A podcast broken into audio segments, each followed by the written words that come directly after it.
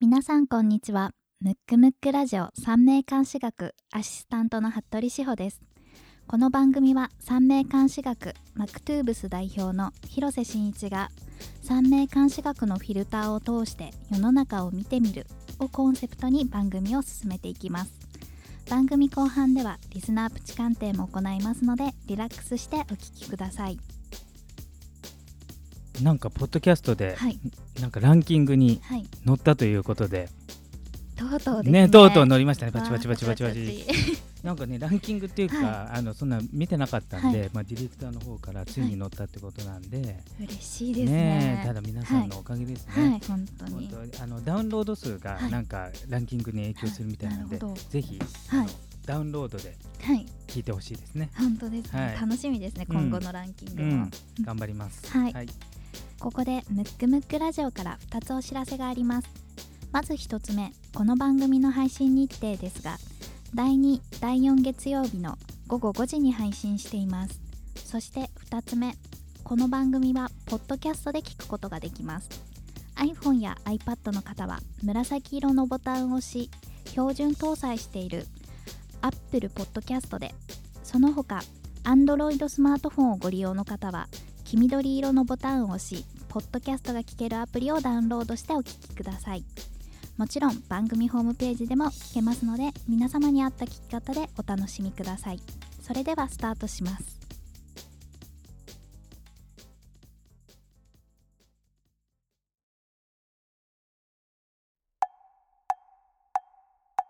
むくむくラジオだべ。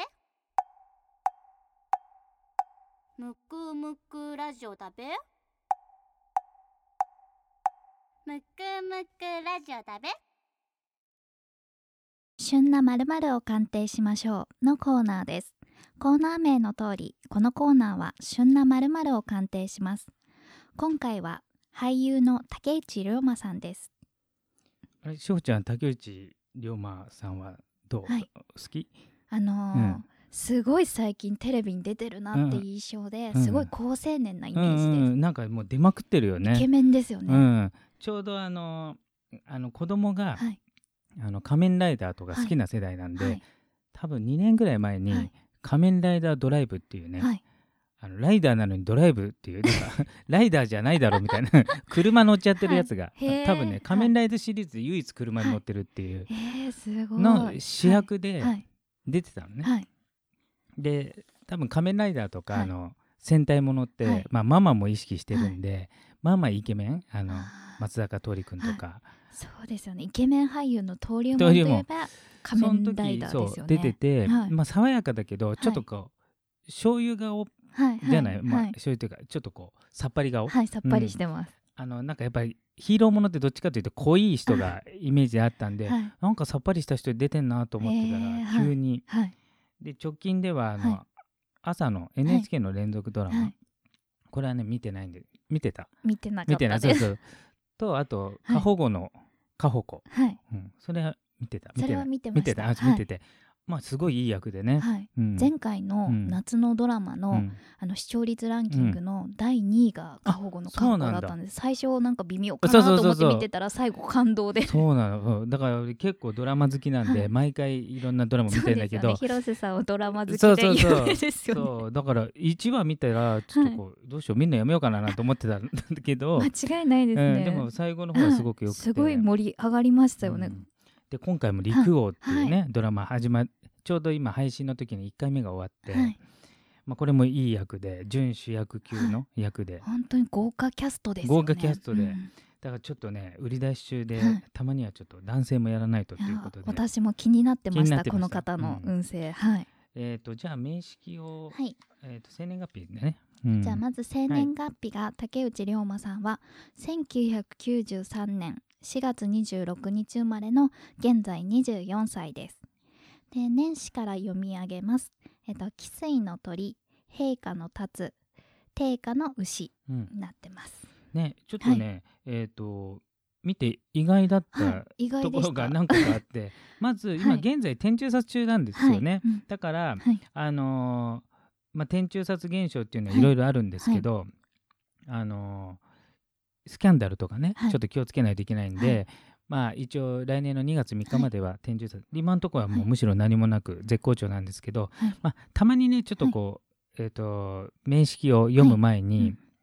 ちょっと一般の人でも間違いやすいとこ言うんですけど、はあの天中殺に入ったら、はい。悪いことが起きるわけではなくて、は天中殺で始めたことははい。良くない。なるほど。で一応これ調べてみると、竹内涼真君のあのデビューが今ではないんですよね。そうですね、うん。とえーとデビューが2013年のオーディションでグランプリを取って、うんで「仮面ライダードライブ」はうん。2014年の10月からスタそうですねートしてます。だからちょうどこのはい。天中殺の前年なんで、まあ、これを継続してるんでね、はい。そういうのはあの大丈夫なんですよ。はい。まあ、その代わり心の葛藤はね本人しか分かりませんけど、はい。いろいろ辛い面もあるかもしれないですけど、仕事面は絶好調で。なるほど。はで面識見てても、いはい。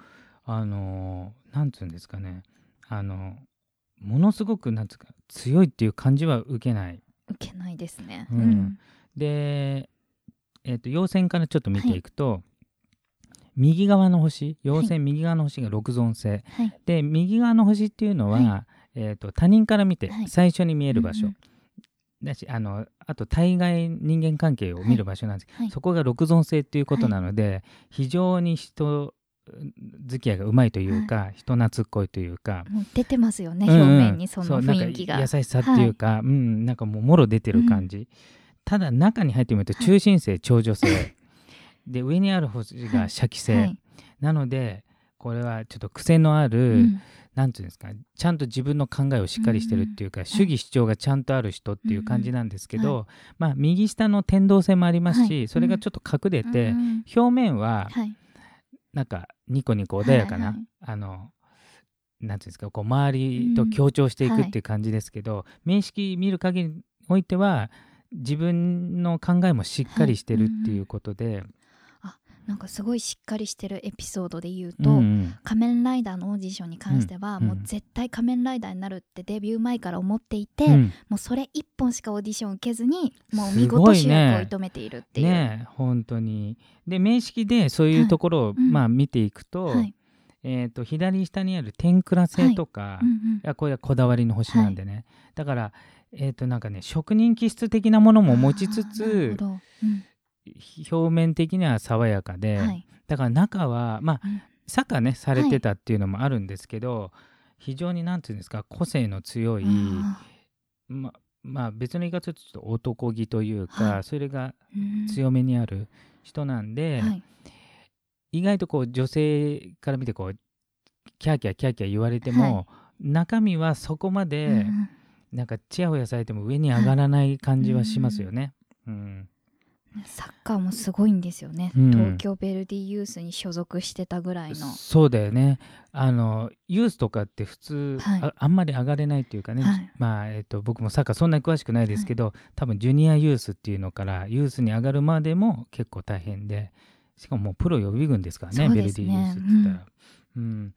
でちょっと名式を見てみると、はい。あの今までのねあの女優さんとかはい。俳優さんって、うん。もういかにもなんか あのいやこれから伸びるぞっていうか、はいはなんか運勢強いぞって感じですけど、ありましたね。えーあの竹内涼真さんは、はい。あのそういったのがさほどないというかないですね、うん。こんだけ急にブレイクしてる感があるのに。うん、ただ一つ言えるのは、はい。うん。あのもともとはい。あのこの方宿命もともとの、えー、と生年月日を宿命と呼んでるんですけど、宿命は、えー、と日韓が定価はい。定価焚き火の日ですね、まあだから焚き火の日なんで、はい。えーとまあ、芸術家とか、はい。まあ、俳優とかに非常に向いてるんですけど、えー、と知子、えー、と年始の鳥、はい。えー月始の辰、はい。日始の、えー牛。はい。これ全部が、はい。えー死号とか半壊しまして、はい。全部金になるんですね、うん全部き金ってことは、はい。定価から見てなんですか？な何何星になります？金は？ここのところ、えっとうん、金運とかうん。愛情とそうか優しさ。そう。そう六尊四六ですね、はい。あだからそうそうそう。そう、ね。だからやっぱ、はもともとモテる要素はうんうん。当然ある、し、えー、ともちろん財なんですけど、はただもう著しく強いっていう感じはなくて、はただ非常にモテるな、まあ、あのルックスでこんだけ財運財運というか六尊四六強ければはい。モテるな、でえっ、と大運のはい。うん。2巡目が、はいえー、と7歳運なんでは17い。歳から、えーデビューがじ13年ってことは4年ぐらい前ですかね。そうですね。れと20歳ぐらいですね。二十歳ぐらい。うん。うん。で17歳ぐらいから、はい。えー、と日韓定価に対しての、は定価っていうのは基本的に香木燃料、うん。あの定価っていうのは焚き火の日ですから、あの燃料が必ず必要なんですね。うん。この燃料が香木っていうものなんですけど、これが宿命では1個もないんですよ。はいなのでちょっと弱いんですけど、うんうん。なんと17歳から香木が回って、さらにその十二支の方がはい。虎が回ってきてるんで、はい。要するに木木はい。強い、えー薪がはい。あの回ってきてますので、はい。この定価は非常に燃えやすい。とても強い状態。うんうん。でさっき言ったようにもともと金が強いんですね、で金が強い状態。金金っていうのはあの定価から見たらはい。六尊四六になりますので、えー、と男から見たら女性を表しますし、お金を表すんですけどもともとの定価の火力がちょっと弱いので、うんうんそこまで強くないので、はい。金がいっぱいあっても取りづらかったんですけど、はい。この時だけはうん。あの火も強くなった上で金を濃すことができますので、うんうん非常に手に入りやすいので。なので今ちょっと年運で言うと天中札で要注意な時期なんですけど、はい。えー同じことを継続してればね、うんうん。まあ問題はないのと、はい。あと悪いことしてなければはい。表にでなんかこの間ちょっとスキャンダル出ましたけど、ね。まあでも普通に付き合ってるか付き合ってないかぐらいなんで、大丈夫だと思うんで、まあ、2月3日までに、はい。まあ変なことしてたらまあ出ちゃうんですけど、まあ、それがないとしたら、まあ何事もなくまあ多分本人の心の葛藤は非常にあったんだと思いますけどそこの部分は、今天中札でうん、日誌大半壊も来てますそうそうそう。このね日誌大反対っていうのは通常はモテ期なんですよ、はい。もう非常に。しかもあのルックスで、うん。ただし天中札と重なってるんで、はいはい。恋愛トラブルとも取りますので、まああの一般的な恋愛トラブル注意っていう年なんですけど、うんうん。今のところそういったスキャンダルが出てないのでそうですね。本当にちっちゃく言われてただけで。そうそうだよね。はい、大きだからなスキャンダルはまだ。本当に健全なお付き合いをしてるか、うんうんはいはい。または忙しすぎて、うんうん。そういう人がいないか、はい。どっちかですけどただ本来は非常にモテます、あの強いので。でさらに先ほど、あの途中ですけど大運のはいはい。2巡目が香木の虎が回ってきてるんで、これいわゆる守護神ってやつなんですね、で定家にとってみてはい。ダントツの守護神なんで、うんうん。めちゃくちゃいいんですよ。なるほど、ただこれがね、はい。2巡目で回ってくるんで、17歳から26までなんで、はい。えー、とちょっとねあと2年ぐらいで終わっちゃうので ちょっと心配。ちょっと心配なんですよ。だから、えー、と今すごく絶好調で,、ではい。うんうん。僕もドラマ好きなんで、はい。演技もうまいですし、はい、はい男から見ても爽やかなんですけど、うん。運勢上ははい。実はちょっとね27からは若干心配になるんで、そこがちょっと今までね、扱ってた、うん。あの女優さん俳優さんって、うん結構この先もはい。続くぞみたいな人が多かったんですけど、ちょっと竹内さんの場合ははい。運勢的に言うと26うでん。大きく変わってしまうので、20だから26、まあ、ぴったり26かどうか、はい。うん。前後多少1年とかありますけど、27以降ははい。今までよりはちょっと運勢が弱くなっていくので、あのこのままのねはい。勢いが続くかっていうのは、ちょっとこうね、うん。あのどうかなっていう部分はありますけど、うん。今だけ見た場合、はい。えー、2526はい。までは非常に強いですね。まだまだじゃあ、うん。もうちょっと。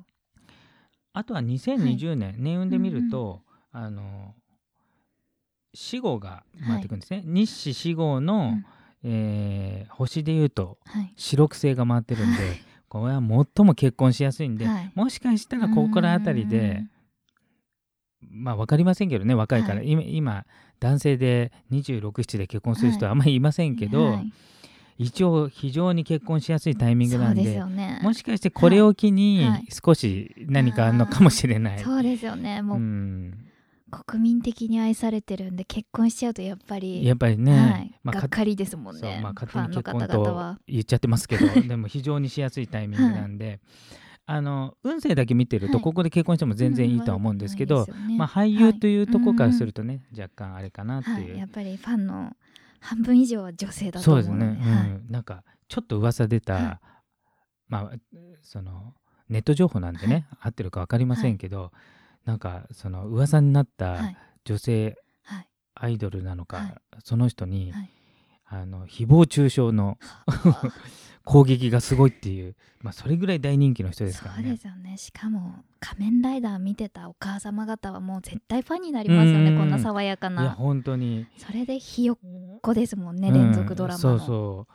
でししかもはい今運勢も絶好調な時、はい。うん。まあ年運の天中殺はん抜かして大運でいうとはい。非常に強い状態なんで、ここ最近テレビで見ない日がないぐらいバラエティーなどにもいっぱい出てねました、はい。ちょうどね陸をやる直前だったんで、番宣も兼ねてうんうんねいっぱい出てたし、あとは多分今雑誌とかもすごいんじゃないですか。はい。うんうん。でこの間バラエティーに出てた時に、うん。もう次は必ず主役をやりますって言い切ってたぐらいやっぱりうちに秘めてるパワーがすごいっていうか、うん、なんかねやっぱね、はい。真ん中長女性なんでね、はい。最終的にはやっぱこう、うんうん。なんですかオンリーワン的な、うんななんかこう、うん。自分しかできないようはない。道に行きたいっていうはい。のはすごいありますよね。うんうん。ただあの先ほど言った運勢的には、はい。あのまあ、26ぐらいまでがピークなんですけどもともとが努力家だと思うんですね、あのはいうんうん。ベルテユースとか、そうサッカーですよねも多分プロ寸前までやられてますので、まあ、そういうのがあればうん。いいとは思うんですけど、うん、27歳以降もお勉強したりとかいろいろ努力を重ねれば。そうそうそうそうそうそう、うん、だからあのねももうちょっと高みに行くっていう意味で、うんうんえっ、といいかもしれないですね。あのなんかいろんな心の葛藤とか、なるほど。いろんなものがあると俳優としてね、そうですよね、そう。俳優さんとしてはいいですよね。非常にいいかなっていう。うん。あとは星のバランスが全体的に非常にまとまってるので、あのそこまでもちろん大崩れはしないだろうし、あとは先ほど言ったようにもともとが金が強いんですね、はい。金っていうのはお金と女性がもともと強い状態になってますので、はい。まあ、意外とモテんのかなと。はい。ただ中身は、はい。えー、と現代風のね、はい。人というよりもちょっと古風なはい。面が感じられるんで、はまあ、そういう人うん。そこが分かる人と一緒になるんじゃないかなって。いう、なるほど。だからなんていうんですか、はい。ファン的な、うんあの役のはい。竹内涼真うん。君ではなくて、はい。なんかちょっと中のはい。ちょっと堅物的なところもはい。いいんじゃないかなと。あなるほど。と俳優としては、はい。あの放課長女もはい。割と強めにやりますのでね、あの表現力もありますので、すごくいいんじゃないかなと。あと歌もうまいらしいです。テレビで結構披露してて。すごいですね。やっぱりこの表現力がね、はい。まあ、陽線でも放課長女ありますし、あの状態もねはい。あの、えー陰線の方もはい。あの土っていうのはありますからね、はい。うん、で悪さもしてませんし いいのかなってはい。うん、あとは、はい。残り2月3日まはいでスキャンダルが出ないことを祈りますけど、ですね。はい。でもここまでね、うんうん。あの何もなかったわけですし、はい。まあ、むしろ番組でねはい。どんどん勢いよくやってるんで多分何も出ないと思うんで。きっとお忙しすぎてそんな暇がなさそうですよね、となると、はい。おそらく、はい。えー天中殺抜けた来年、はい。再来年っていうのは、うん。大運の強い状態をそのまま受けますので、はい。うんうんもう大活躍するんじゃないですかね。楽しみですね、そう。うん。で一応2020年はにちょっと女、まあ、結婚に近いものが出て、うん。まあ、それをきっかけにいろいろあるかもしれないですけどね、はい。少なくとも来年再来年、はい。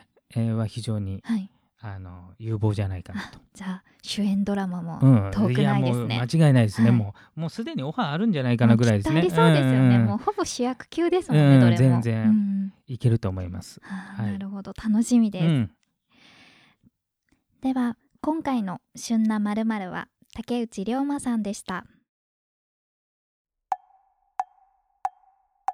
むくむくラジオだべむくむくラジオだべ？むくむくラジオだべ？それでは大人気コーナーのリスナープチ鑑定です。ラジオネームサラミさん女性。質問属性家族。やんちゃな子供たちなんですがこれからいろいろな環境に触れていく中でこの子たちの性格を三名学的に教えていただければと思いプチ鑑定に応募しました。長男と長女のことよろしくお願いいたします。なるほど、はサラミさんありがとうございます。ありがとうございます。ちょっとね見させてもらったら、まあここにね、はい。あのメッセージの段階で、はい。はい。やんちゃな子供たちですかっはい。て書いてあって、あそうなのかななんて見てみたら、はい。本当にやんちゃだななんて思って。ね。じゃあまず長男から見てみますけど、はい。もう非常にやんちゃはない子供なので、はい。まあ、ちょっとガキ大将風のね、感じなんですよ。じゃあちょっとあの、はい。面識だけ読んでいきましょう。えっと年始から、えっと、汽水の蛇陛下の立つ定下のうさぎ。はい。で、あの、陽線がですね、はい。えー初年期、ちょうどこの方4歳なので、はい。えー上が社記、はい。右が石門、で、右上の12代重星が天正星、もういかにも強い、はい。もうエネルギー、もうガキ大将はい。中心。で、真ん中長女ですから、はい。まあ、非常に癖の強いうん。個性のある、えっ、と、まあ、育てる方は大変ですけど、うです。うんね、あのキャラクター的には非常に面白い、うんうんうん。あのなんていうんですかねもう大きく育てば大きくなりそうな感じですけど、まずは、はい。えーとまあ、親の立場でね、うんうん。まあ、サラミさんの立場ではい。言いますと、はい。まあ、これ誰がやっても、はい。ある程度子育て手こずりそうだなっていう子なので,、うん。うん。あまりなんていうんですかね、そのうん。子育てがうまいとかうまくないとか、そういうことではなくて、は非常に個性的な、しかもエネルギーが強い、はい。あとは自己主張も強い、はい。あのそういう子供が生まれたなっていうことで、まあ、それを分かりつつ、うん。えー多少スパルタ気味にね、はい。やっぱあのエネルギー強い子はなる、ほど、えー割と厳しめに育てた方がうまくいくっていうことなので、はい。えっ、とまあラジオでもよく言ってますけど、はい。うん最近の風潮として、はどうしても子供のやりたいようにっていうのがよく出ますけど、あのそれに向く人もいるんで、はい。うんうん。なんかねあんまり単一的な、うん。あの子育て論にならない方がい。いんじゃないかなっていうのを思うんで、うん。この子の場合は、はい。結構縛っちゃった方が まあえ必ずはみ出しますよ、はい。はいまあこの人はもうあのこの子はね従順ではないので、うん。はみ出しますけど、うん。ある程度こう、うん。なんていうんですか厳しい厳しくあのなんかこの子が好きなようにだけじゃなく、うん。嫌いなことも含めはてい。やるっていうのが非常にいいんじゃないかなと、うんただ器は非常に大きいので、大きく育てばいいし、はい。ただエネルギーがね、はい。あのその初年期にすごく偏ってますので、うんうんえー大人になると少し落ち着くかなっていうのはあるんで、はい。うん、あとはエネルギーが強い人の,、はい。あの子供の特徴ですけど、割とあのエネルギーがでかすぎて、はい。そのエネルギーが本来はこう発散しないといけないね外側に。はいうん。で外側に発散あの子供だとできづらいので、はい。範囲が狭いのでね、はい。えーえー生きる範囲が、はい。例えば近所の周りしかないので、そうするとどっちかというとはい。エネルギーが内側の方向に行ってしまって、あー。その時に病気になる可能性があるんですよ。でその場合、病弱だから病気になってるわけではなくて、うんうんうん。エネルギーが強すぎて内側に行って病気になってるんで、うん。まあ過度に心配せずに、はい。あのダイナミックに育てればうんうん。いいかなとはい。思いますね。えーあとは長女。はい。長女さんですね。はいはい、えー長女さんは、はい。えっ、とね、えーそんなにやんちゃじゃないんですよ。これ見てる限りでは。はい。非常に、まあ、真面目で、はい。えっ、と、まあ、僕は従順な方かなと。うん。だから、すごくコントラストがね、はい。あの、この長女と長男で大きいと思うんですけど、ただ、よくよく見てみると、は陰線の、うん。えー日刊子と月刊子が異常監視になってて、でもう一つの年刊子の方が青年中殺っていうのになってるんで、あのどれも風変わりな要するに物の考え方が変わってる、はい。なので、うん。えっ、とよ先ほどの長男と違ってね、はい。自己主張とかすることはないかもしれないんですけど、発想とかはい。好みとかがうん非常に個性的変わってるって意味なので、はい。なんか、えー、とこの方の場合はうん。真面目で従順なんですけど、逆にこの子らしさをはい。大事にしてほしいので、あの長男の方をガチガチはにい。うんうんやって、はい。長女の方はまあそれこそ好きなように、うん。できればはい。芸術的なものとか、うん。なんていうんですかこう個性が許されるようはない。ところを活躍の場とうんうん。するのがいいかなと。あと頭も非常にいいので、はい。うん。で一つはい。難点があるとしたらちょっと口がね、はいえーとうん。悪いというか直球、まあまだあ6歳なんでね。そうすストレートに。表現しちゃうんで、はい。誰かを傷つけちゃうことありますけど、はい。うんうんあの中身は非常に、はい。なんですか素直ではい。真面目な子なので、一応長女様のねあのあ。年始年始からそうですね。読みあの上げときますね。監視を言っといて監視をははい。い、えっと黄金の虎。陛下の犬。新金のイノシシ。はい。なので、はい。えーとうん親とするとね、はい。なかなかこう使い分けって難しいと思うんですけど、はい。うん長男と長女の育て方を、はい。あのん全く違う風にした方が2人はよく育つんじゃないかなと、うん。一緒くたに考えない方がい。いんじゃないかなと思いますね。うん。うん。そんな感じですかね。はい。はい。ではサラミさん、えっと、長男と長女の方は別々に考えて育てていただければいいんじゃないかということです。はい。では次の鑑定相談者はラジオネームピーチさん。女性。質問属性家族。いつも楽しく聞いております。今回は子供のことを中心に鑑定していただければ嬉しいです。よろしくお願いします。1つ目。と3人目の子供が欲しい。2つ目私の人間関係について。3つ目2人の子供についてということで、はい。えっと、いただいております。じゃあ漢字の方からね言いましょうか。はい、えっと、まずピーチさんはえっと新金の鳥香木の馬木戸の羊。はい。えーじゃああのピーチさんの方からいきますと、まずえっ、と、こえーこの方の名式を見ると、はい。えーと陽線、はい、えーうん右側の、はいえーと先ほどの話でもありましたように、うん右側っていうのははい。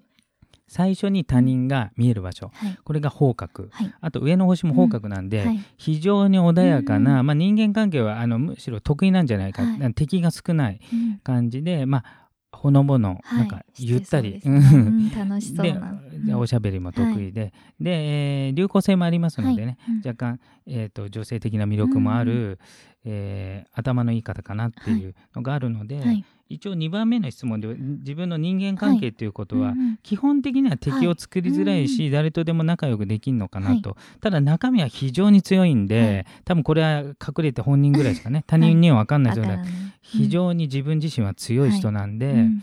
あのまあ、どんな困難でもね立ち向かえるぐらい、うんで表面は非常に柔らかい。感じですね。で多分この質問が出るところで今ちょっといろいろあるのかもしれないんですけど、はい。それはあのうん。年運であの流行性っていうのが回ってるんですよ。はい。で年運で流行が回ると、はい。年運っていうのはあの1年ですね、はい。だから2月えー4日からはい。来年の2月3日までなんで、あと少しなんですけど、少し波乱の年なんで、うんうん。これあの自分のこう性格的なね、はい。あのものではなくて、はい。うん多分この年運の一時的なものじゃないかなとい。うことなんで、はいさほど人間関係は気にしなくてもはい。もともとは非常にうまい方なんじゃないかなっていう、あとはもう余談ですけどね、はい。あのこの、えー宿命ではい。看護師号をお持ちなんで、はい。しかも日韓誌を含む日韓月間で、うんこれはもう非常にモテる星なんで、はい。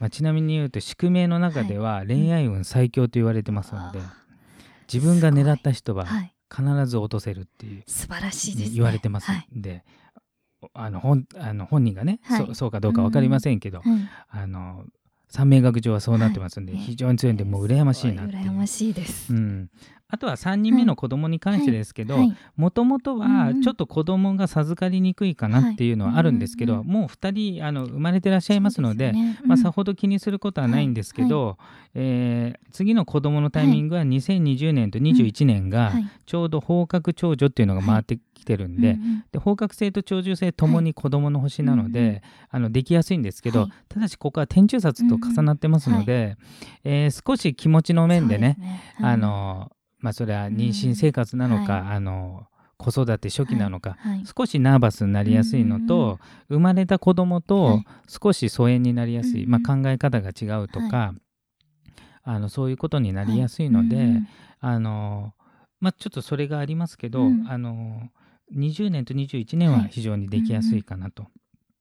はい、あと子供さんですね。はい。えー、と子供さんのじゃあ息子さんと娘さんの監視を、はいはいじゃあまず息子さんが、えっと、年始から新金のうさぎおつぼくの羊汽水のイノシシ、はい。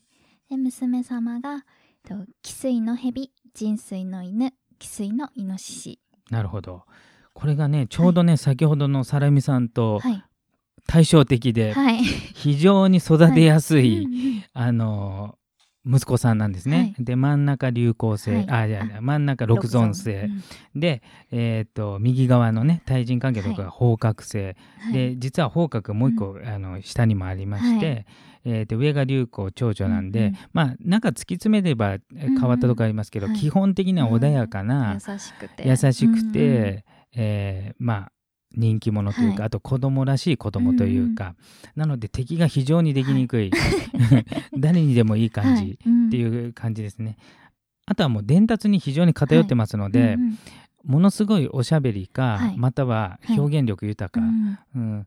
なのでその表現する場所をね、はい。与えていくうんうん。とどんどんあの伸びるんじゃないかななっていう。るほど。うんえーそうですね、はい。えーあとは晩年の方にね、はい。あの左下の方うんうんに天正星がありますね、天正星っていうのはリーダーの星なんで、あのやっぱリーダーにもなりやすい、ただなんていうんですかこう高圧的なリーダーじゃなくて、はい。うん。うんなんかこうみんなとワイワイしながらのリーダー格、うん。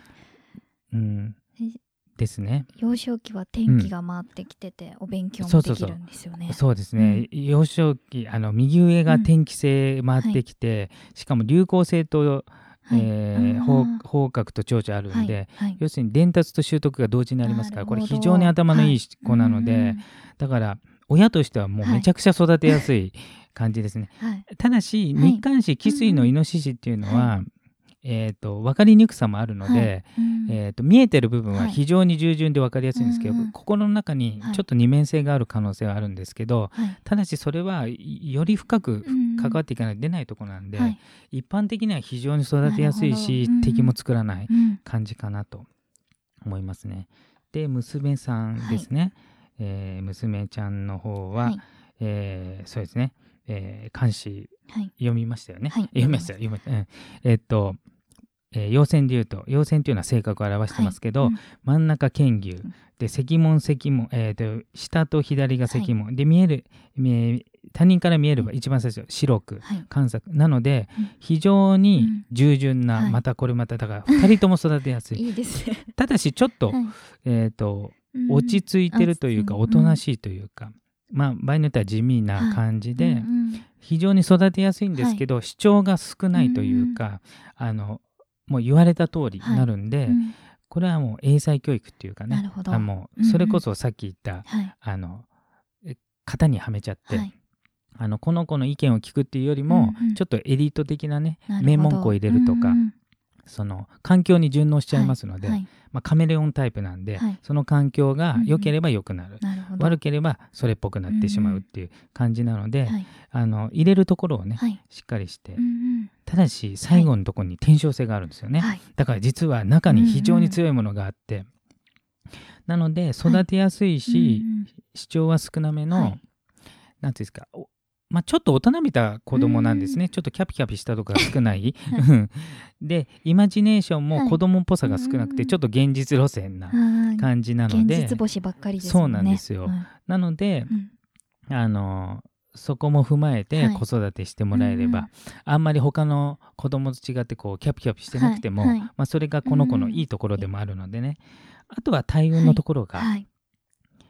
い。つもあのこのラジオ番組でおなじみのうん大運天中札があるんで、これは、えー、と25歳からなんです、はい。だいぶ先の話ですけどね、25歳より入る前の5年、はい。要するに20歳ぐらいから25歳までうん。金銭的または現実的な苦労をしとくと、はい。25歳から急激に運が上がるっていうのをものをはい。持ってますので、はい。しかも彼女の場合2階建てなんでね、うんだからぜひ25の時で要点条件は、はい。そこで思い切った変化をする。なるほど。できれば自営業。うんうんをするとはい。急激に運が伸びますので、うんうん。ぜひにまあだいぶ先のそうですね。20年以上先ですけどその時には思い切った変化をして要点させてほしいなと楽しみですね、はい。将来が、うん。思います。はい。はい、このような形でプチ鑑定を行っております。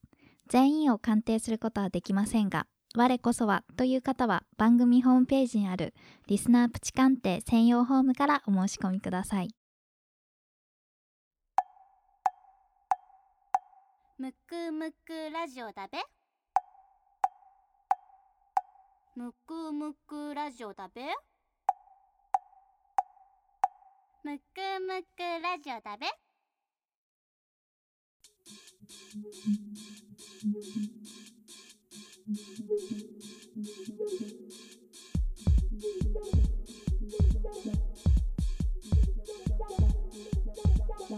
エンディングの時間になります。なんか最近ね、はい。あのプチ鑑定が、はい。なんか子育てのはい、ことが多いですね。多いですね、うん。であのえー専用ホームかはい。なんかあの項目に家族っていうのが加わりましたので、はい。あのどんどんね送ってほしくてやっぱ子育てって、はい。まあ僕も一人だけ育ててますけど、やっぱり一人一人個性ありますし、はい。うんうんなんか本のね子育て本のそれはい。一般化されたものよりも、三名学はピンポイントでね。そうですよね。一人一人全然違うんだっていうことが具体的にわかりますよね、うん、でしょうちゃんもあれだよね兄弟が多い、なはい。何？4人4人兄弟です。兄弟、まあ、僕もはい。4人兄弟なので、あ本当ですか？そう。で多分親としても4人一緒に育てたっていうよりうんうんもそれぞれに合わせた感じがしたと思うんですね。そうですよね。今日のプチ鑑定も全然違いましたもんね、うん全然違う。うん。なのでうん。子育てにはい。悩んでる方もはい。ぜひぜひうん応募ください。ね。お待ちしております、この番組ではリスナープチ鑑定のコーナーがあります。プチ鑑定ご希望の方は番組ホームページのリスナープチ鑑定専用フォームよりお申し込みください。また番組の感想や質問などありましたらどしどしメッセージをお願いします。こちらも番組ホームページからお願いしますそれでは次回お会いしましょう。お相手は三名監視学マクトゥーブス代表広瀬真一とアシスタントの服部志保でした